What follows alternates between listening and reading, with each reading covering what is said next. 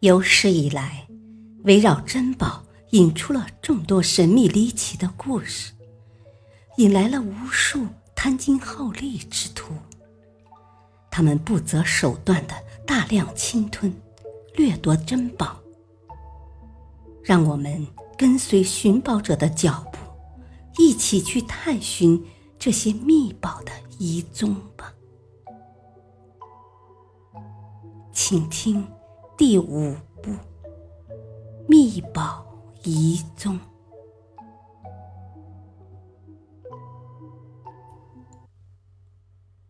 多拉克奇宝重现人间。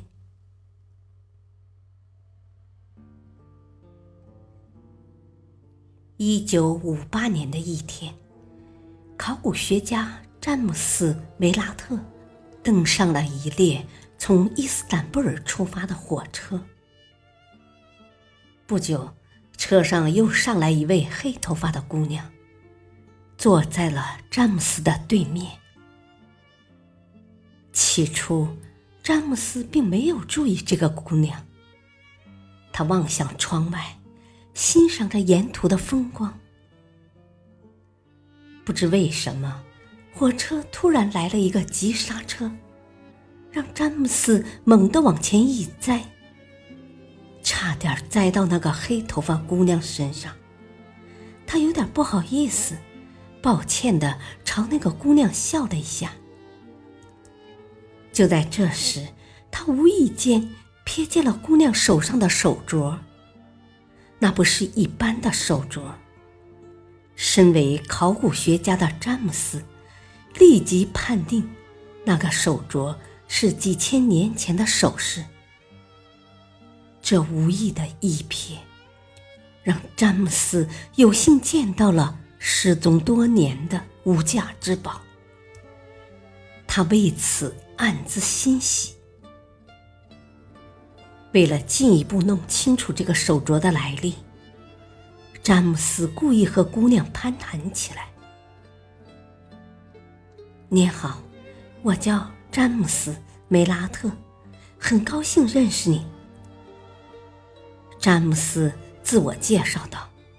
“你好，梅拉特先生，我叫安娜·帕帕斯特。”姑娘笑着回应道：“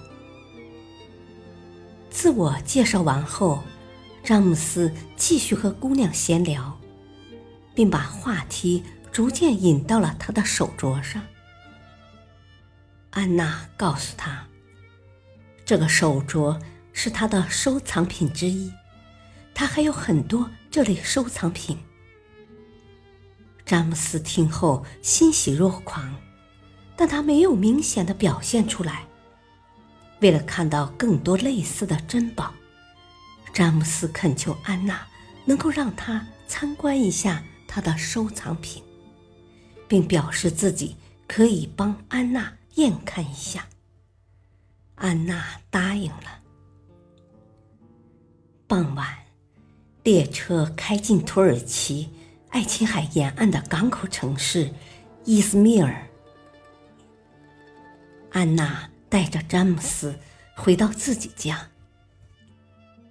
安娜从家中的一张五斗橱柜里拿出了她的收藏品。詹姆斯看后大吃一惊。据他估计，这些收藏品应该是五千四百年前青铜器时代的遗物，刻于图坦卡蒙。公元前十四世纪的埃及法老墓里发现的宝藏媲美。詹姆斯立即请求能给这些收藏品拍照，但是安娜拒绝了，他只同意让詹姆斯把珍宝的图样临摹下来。詹姆斯高兴地答应了这个提议。并夜以继日地临摹它们的复杂结构，拓下上面的象形文字。他逐一研究着这些令人无法想象的稀世珍宝，简直爱不释手。根据安娜的介绍，这些收藏品是在第一世界大战后，希腊占领土耳其期间被发现的。它们来自湖面小村多克拉的一个洞穴。詹姆斯认为，这批珍宝的发现一定会震惊世界。过了几天，詹姆斯终于完成了临摹的工作。于是便离开了安娜的家。此后，他再也没有见过安娜和那批珍宝。詹姆斯回去后没多久，便向他的上司英国考古学院的希顿·劳埃德教授汇报了这件事。但是他撒了一个谎，说早在六年前。就发现了那批珍宝，只是现在才准备公布这一发现。他之所以撒这个谎，是为了不想让妻子知道自己在安娜家曾经待了很多天。一九五九年十一月，詹姆斯在《伦敦图片新闻》中发表了一篇文章，公布了有关珍宝的事情。然而，詹姆斯的这篇文章没有像他预想的那样给他带来荣誉。相反，这篇文章给他带来了一连串的谴责。当土耳其警方看到这篇文章后，严厉指责了詹姆斯，并要求知道那批珍宝的下落，以及詹姆斯。发现那批珍宝的全部过程。土耳其警方认为，那批珍宝可谓土耳其的国宝。詹姆斯不应该不在第一时间告诉他们这件事，而且詹姆斯也有责任配合土耳其警方找到那批珍宝。这时，詹姆斯有些后悔了。